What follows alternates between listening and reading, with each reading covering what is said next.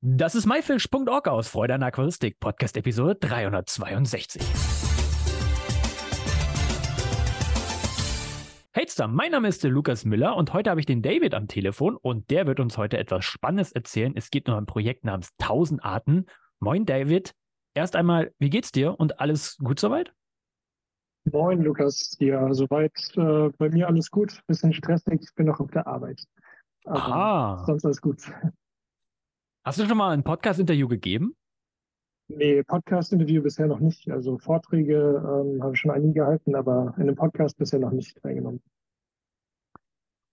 Die Leute kennen dich ja noch gar nicht hier beim MyFish Podcast. Magst du dich vielleicht mal so vorstellen? Wer bist du? Was machst du so? Und warum sitzt du gerade noch auf der Arbeit? Ja, moin. Ich bin David Surianto Cassi oder Dave, ist meistens einfacher. Ähm, und an sich bin ich äh, ja, Wildtierinteressierter, Wildtierhalter und äh, arbeite mittlerweile eben auch in dem, äh, in dem Bereich. Ähm, habe auch eigentlich mein Leben lang nie vorgehabt, was anderes zu machen.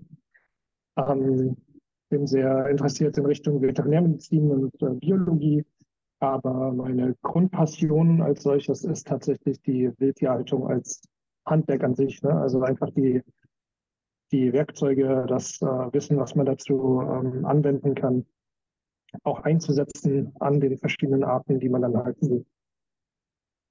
Ja, und woher kommt das? War das schon bei als, als Kind äh, bei dir oder ist das erst mit Laufe der Zeit gekommen?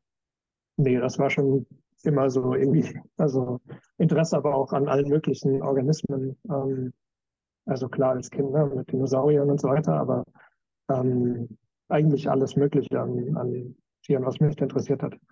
Also hieß als Kind oder Jugendlicher warst du immer draußen unterwegs und hast immer geguckt, ob du irgendwas finden kannst.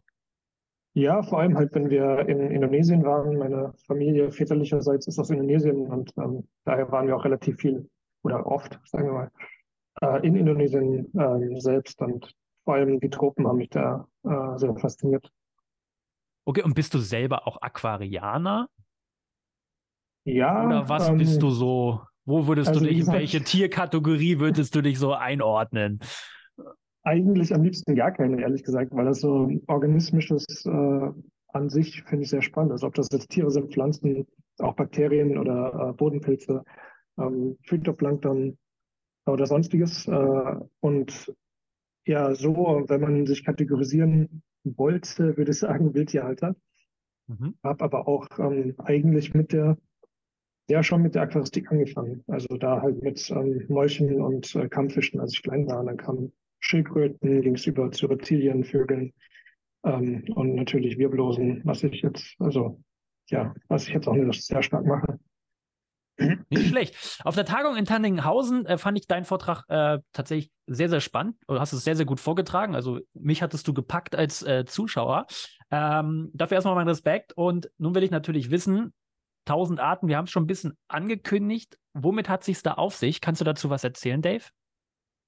Ja, vielen Dank. Äh, hat mich auch sehr gefreut, äh, dass du da dabei warst äh, und das eben auch einem breiteren Publikum. Also nicht nur mein Vortrag, sondern die, generell die Tagung, weil das Thema an sich ja super wichtig ist. Also ich, ich finde es zumindest sehr wichtig und ich denke, es sollte auch für die Menschheit an sich immer wichtiger werden. Ähm, eben Arterhaltung, ob das nun im Aquarium ist oder im Allgemeinen.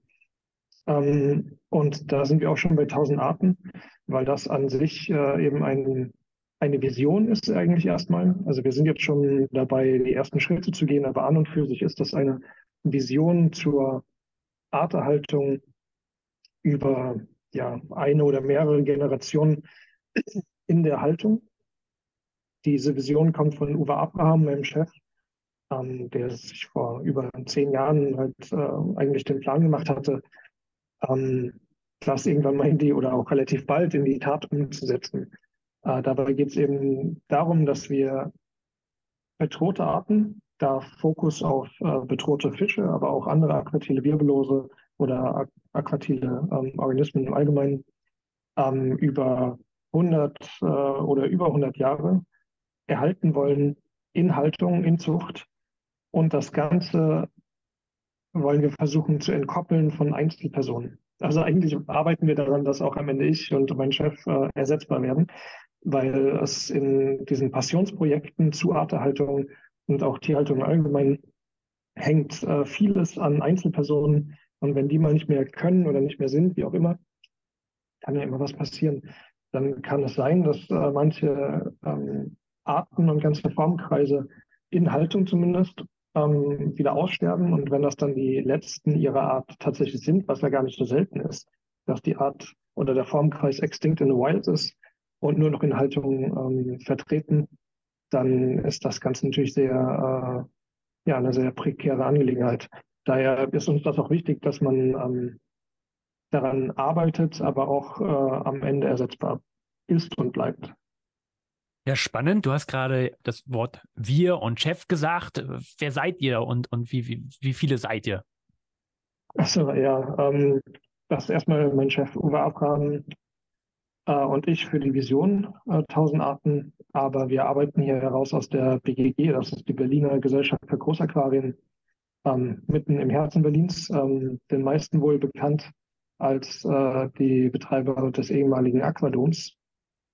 Und ähm, ja, da sind wir eben auch schon bei dem ersten Rückschlag. Das haben wahrscheinlich die meisten oder alle mitbekommen. 16. Dezember letzten Jahres die große Katastrophe mit dem Aquarium, ähm, was natürlich so äh, recht traumatisch war äh, für die Mitarbeiterin hier. Äh, sehr viel mehr als für mich. Ich habe erst vor kurzem hier angefangen und ähm, den Betrieb und auch das Becken, die Fische nur wenige Monate kennengelernt, aber meine Kolleginnen haben die Tiere halt ähm, Jahre, also vor Jahren aufgezogen und dann jahrelang betreut und kannten die Tiere alle einzeln. Ähm, das war für die natürlich auch emotional äh, ja, traumatisch. Und äh, für uns, für das Projekt, hieß das natürlich, dass ein wichtiges finanzielles Standbein für den Aufbau von 1000 Arten erstmal weggebrochen ist und wir nun für anderweitige Finanzierung sorgen müssen. Ja, schon krass, was da, wie das, wie das passiert ist oder dass es überhaupt passiert ist, äh, waren wir alle geschockt. Ähm, 1000 Arten. Das heißt, es ist ein Artenschutzprojekt oder wie kann man es jetzt genau verstehen? Und magst du vielleicht nochmal auf das Wort Artenschutz oder Arterhaltung eingehen?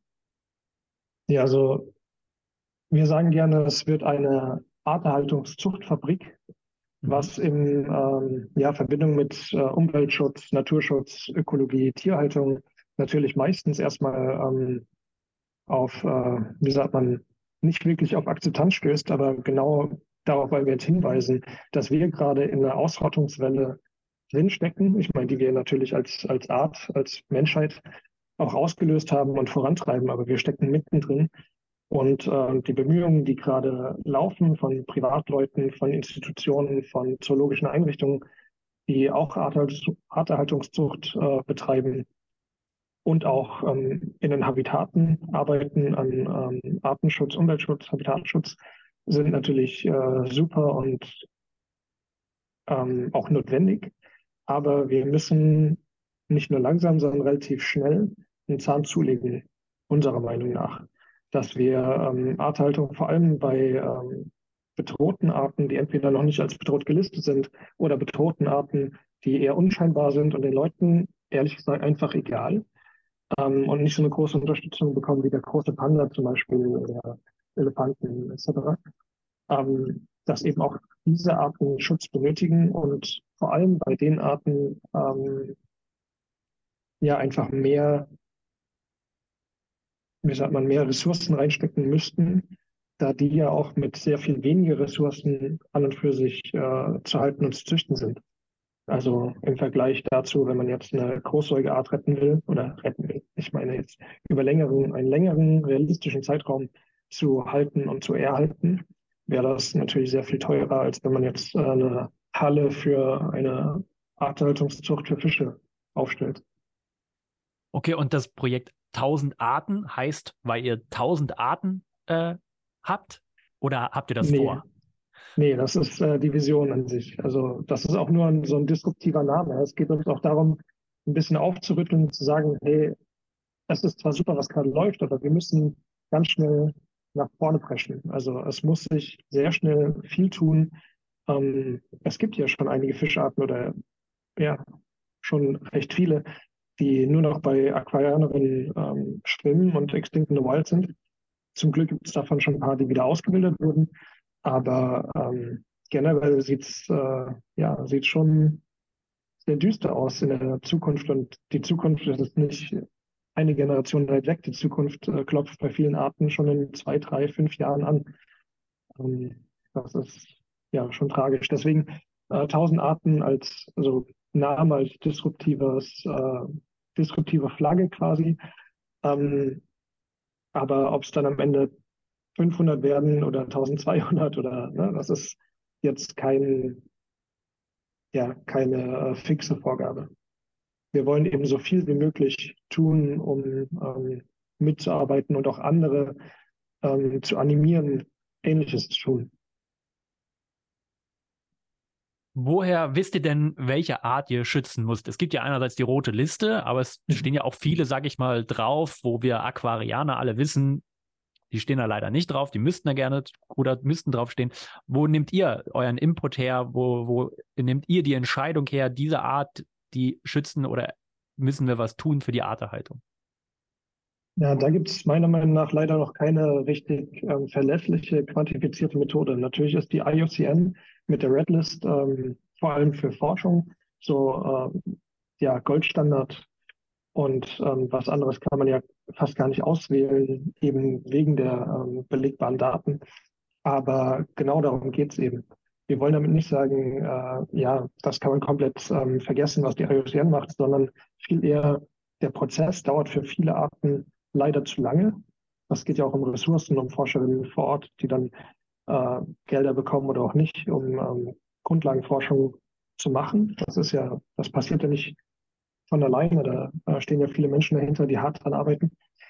Ähm, aber für viele Arten ist das zu langsam. Da geht es dann nur damit, dass man sich um Regionen kümmert, also sich informiert, wie geht es denn in den Regionen, immer mehr Wissen kumuliert durch Kooperation, also mit einfach möglichst vielen Leuten auch aus anderen Bereichen, ne? ob das jetzt ein Blutegel ist oder eine Fischart ähm, oder andere aquatile äh, Tierarten. Das ist ja nicht so wichtig, ob die Leute dieses Tier mögen, ne? sondern darum, es geht ja uns darum, dass äh, wir so möglichst viel davon erhalten, was wir noch erhalten können. Und da finde ich es sehr wichtig, über den eigenen Tellerrand also hinauszuschauen, sich zu vernetzen und auch mal in ganz andere Richtungen zu schauen, wie jetzt äh, Geologie zum Beispiel.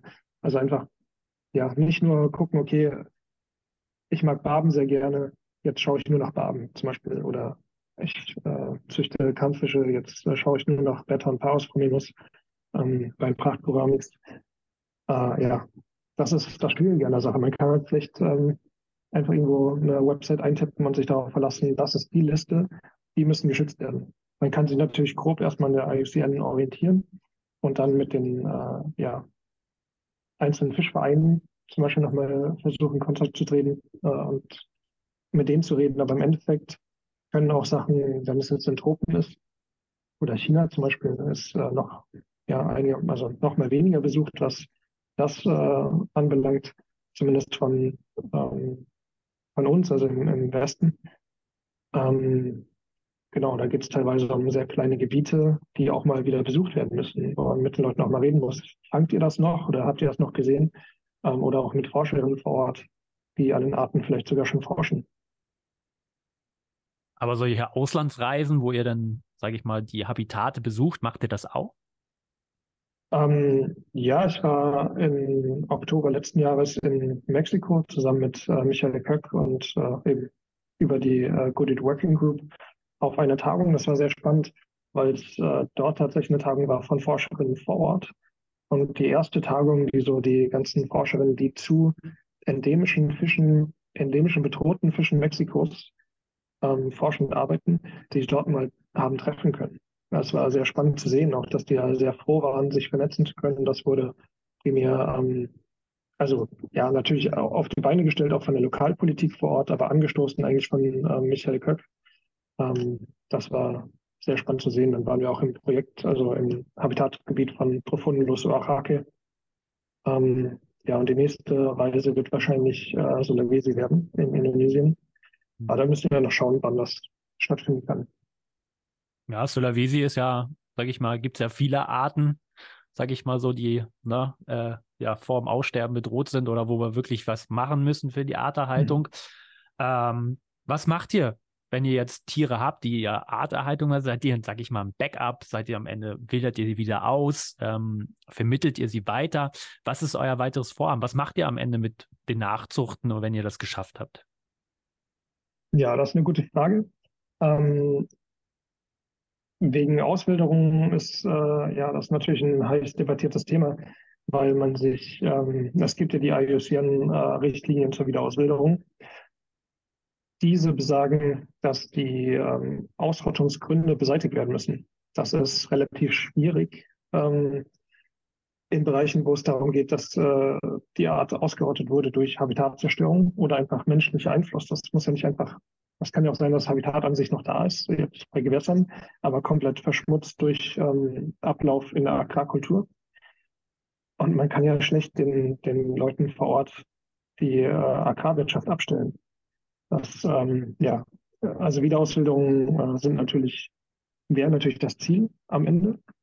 Ähm, jetzt aktuell in den nächsten Dekaden, ja, wahrscheinlich eher in Einzelfällen. Es geht uns wirklich darum, ein Reservoir zu sein, für Arten, die man dann nach unserer Sturm- und Drangphase, also der der Menschheit, ähm, wieder auswählen kann, sobald Habitate renaturiert wurden.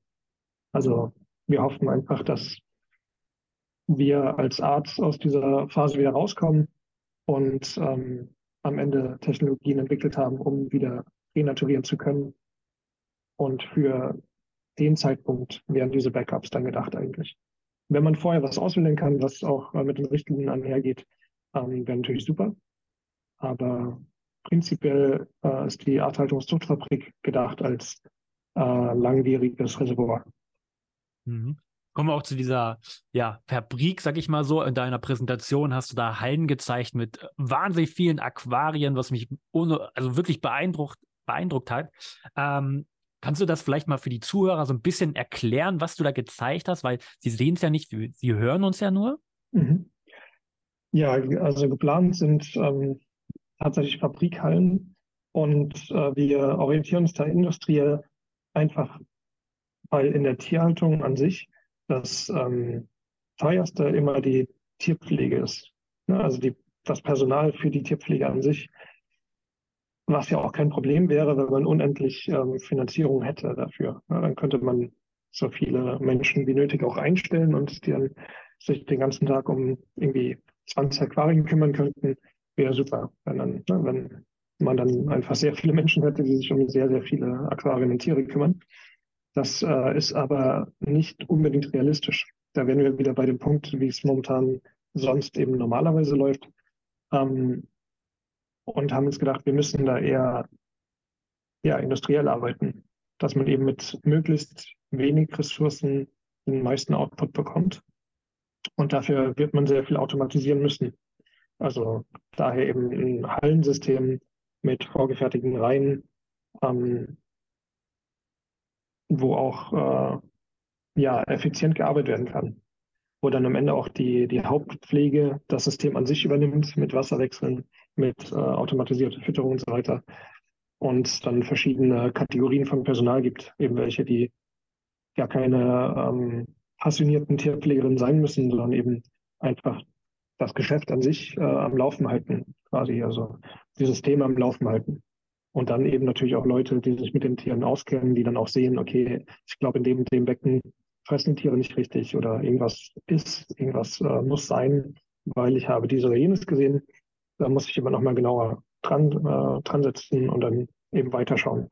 Ist da eine ähm, Intervention aus äh, Tiermedizin-Seite ähm, vonnöten oder stimmt irgendwas mit den Rohrsystemen nicht und so weiter.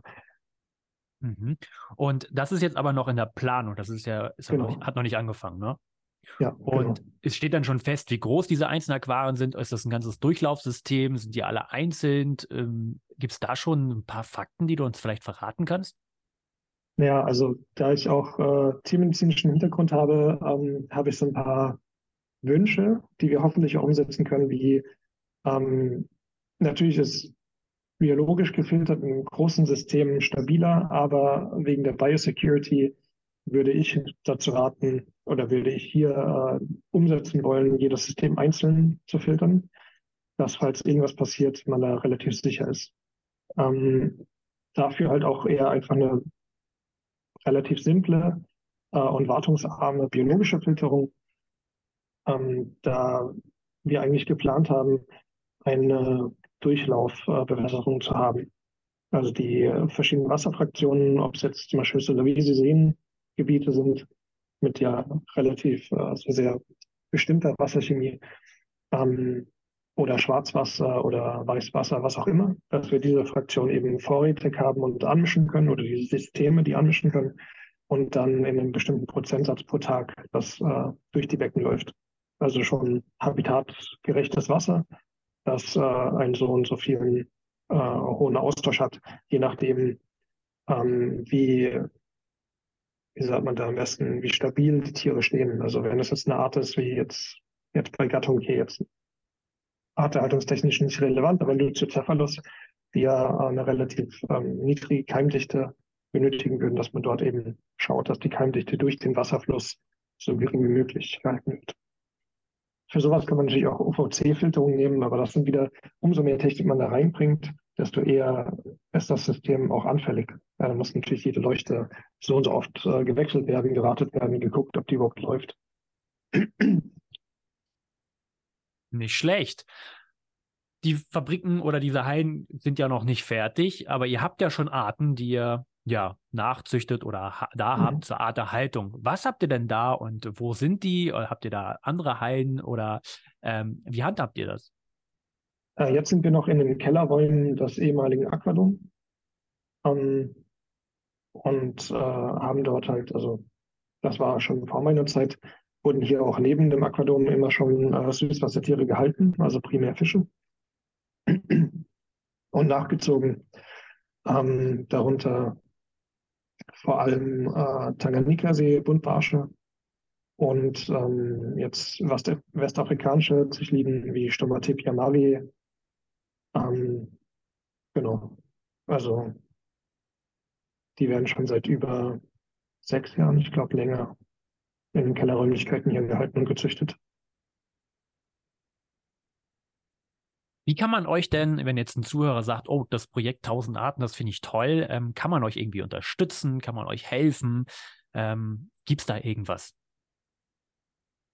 Hm, ja, also über äh, Kontakt würden wir uns natürlich immer sehr freuen. Also da kann man mir selber auch äh, gerne eine E-Mail schreiben, weil wir auf jeden Fall, also wir halten, also Uwe Abraham und ich äh, halten Kooperation für extrem wichtig dass man eben in alle möglichen Richtungen auch ähm, ja, quasi Freundschaften schließt mit anderen Projekten, mit anderen Leuten, die sich ähm, für das Thema begeistern können und einsetzen wollen. Ähm, ja, also an kasi.blauerseestern.de kann man gerne ähm, E-Mail schreiben. Ansonsten äh, kann man so aktiv noch nicht viel tun. Also ähm, ja, wir sind noch in Vereinsgründung. Das heißt, äh, sollte man spenden wollen, muss man leider noch ein bisschen warten. Ähm, ja, aber ich kann nur empfehlen, sich äh, zu informieren in Bezug auf Biodiversitätskrise, ähm, Ausrottung von Arten. Das ist ja nicht mehr ein einfaches Aussterben, sondern aktive Ausrottung. Ähm, da gibt es tolle Organisationen, die schon seit Jahrzehnten gute Arbeit leisten, wie die ZGAP zum Beispiel, das ist die Zoologische Gesellschaft für Artenpopulationsschutz oder das Zentrum PCBA, Frieden Conservation Breeding Arc. Ähm, ja, das sind so zwei Anlaufstellen, die wirklich tolle Arbeit leisten, wo man sich mal informieren kann, wie läuft denn sowas überhaupt ab. Ja. Sehr gut. Und wie sieht so ein Tag bei dir aus? Kommst morgens hin und was machst du als erstes, was machst du als nächstes und was machst du kurz vor Feierabend? Ja, meistens erstmal mit den äh, Kollegen kurz sprechen, ob es irgendwas Besonderes gab. Ein Tierpflegerkollege hier äh, vor Ort ist ähm, immer schon sehr früh da und äh, schaut natürlich erstmal nach den Tieren, erstmal kurz besprechen, ob es irgendwas Besonderes gibt, irgendwelche neuen Jungtiere oder ja, ob man auf irgendein Becken genauer mal drauf schauen müsste. Und dann ja in der Regel eine Runde bei den Tieren gucken, wie die Tiere so stehen, wie die Fische so stehen. Das sind ja momentan nur Fische eigentlich, ja. Ähm, Und äh, woran ich viel arbeite, ist eben Recherche zur Finanzierung momentan im Arthaltungssektor. Also ich bin leider äh, viel mehr am Computer, als ich das äh, äh, gerne, gerne hätte, aber das halt für einen guten Zweck und irgendwer muss diese Arbeit ja auch machen. Ab und zu kriege ich auch mal nasse Hände, ähm, wenn die Kolleginnen äh, Hilfe benötigen äh, bei den Tieren, bei der Tierpflege an sich. Das ist immer ganz schön, die Abwechslung zu haben. Aber ja, die Hauptarbeit bei mir ist tatsächlich am Computer. Naja, ist ja nicht immer schlimm, aber ich glaube, das geht uns fast immer allen so. Ja. Dave, hast du noch irgendwas, was du unseren Zuhörern gerne auf den Weg geben möchtest? Ja, eigentlich hatte ich das äh, eben schon gesagt, ähm, dass man, ja, ich allen nur raten kann, egal ob man schon lange passioniert bei dem Thema dabei ist oder nicht, oder sich äh, darüber schon Gedanken gemacht hat oder auch noch nie, einfach mal anzuschauen, was denn in der Arthaltungsszene im Artenschutz, im Umweltschutz, Habitatschutz so gemacht wird und was eigentlich gemacht werden müsste. Das ist halt äh, der Knackpunkt an der Sache. Eigentlich müsste so viel mehr gemacht werden. Also auch Grundlagenforschung vor Ort ähm, bei den Tierarten oder auch bei Pflanzenarten, die auch einen direkten Einfluss auf viele Tierarten haben. Also es ist ein extrem spannendes Thema und äh, wenn man sich dafür begeistern kann, ist es auch endlos. Ich meine, man kommt da nie an eine Wand, wo man sagt, okay, jetzt habe ich mich ausgelesen oder mich äh, so informiert, dass ich alles weiß. Daher, ja, auch als Enrichment für den Menschen gar nicht so schlecht, sich dafür zu interessieren. Auf jeden, jeden Fall. Dave, vielen, vielen lieben Dank für diesen spannenden Einblick. Ich wünsche euch ganz, ganz viel Erfolg. Ich werde es auf jeden Fall weiter verfolgen. Ich finde es ein mega tolles Projekt und ich wünsche dir ganz, ganz viel Erfolg. Dankeschön. Dir noch einen schönen Tag. Dir auch. Das war myfish.org aus Freude an der Aquaristik. Alle weiteren Infos mit Bildern und Links findest du wie immer unter www.my-fish.org slash Episode 362. Wir hören uns nächsten Samstag wieder. Danke und tschüss, euer Lukas.